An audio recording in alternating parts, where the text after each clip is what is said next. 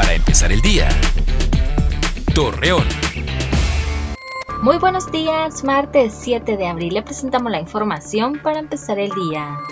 El cierre de algunas empresas del sector industrial en Torreón tendrá un panorama desolador debido a que ciudadanos ya no contarán con trabajo y la economía tendrá una caída muy grande, así lo dio a conocer Carlos Graña, presidente de Canacintra.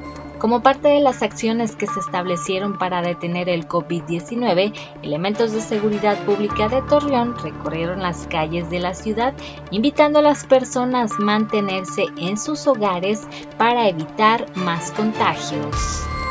Ante el incremento del coronavirus, el gobernador de Coahuila, Miguel Ángel Riquelme, informó en rueda de prensa que será obligatorio el uso de cubrebocas en la población.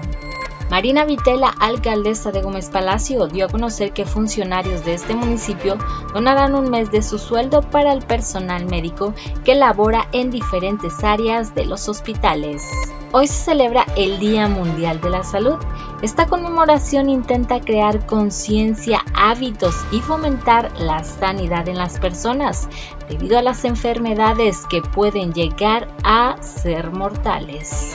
Acompáñanos con toda la información dos minutos antes de las 8 de la noche por Mega Noticias. Para empezar el día. Torreón.